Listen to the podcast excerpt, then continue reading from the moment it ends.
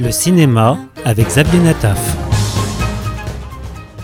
Yiddish est tout simplement le nom du documentaire de Nourit Aviv, la réalisatrice franco-israélienne qui continue avec ce film à s'intéresser à la question du langage.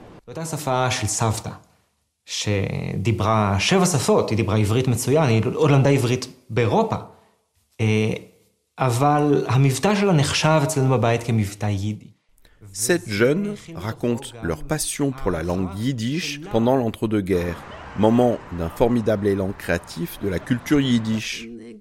La poésie de ces années est universelle et intimiste à la fois, en relation avec les courants littéraires et artistiques de l'époque.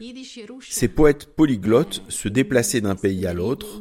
Les protagonistes du film, certains juifs, d'autres non, se déplacent aussi entre les pays et les langues.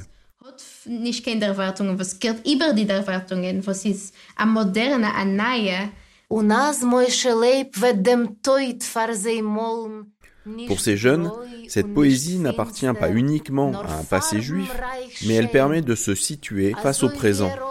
Un film tourné dans des villes différentes et dans une pluralité de langues.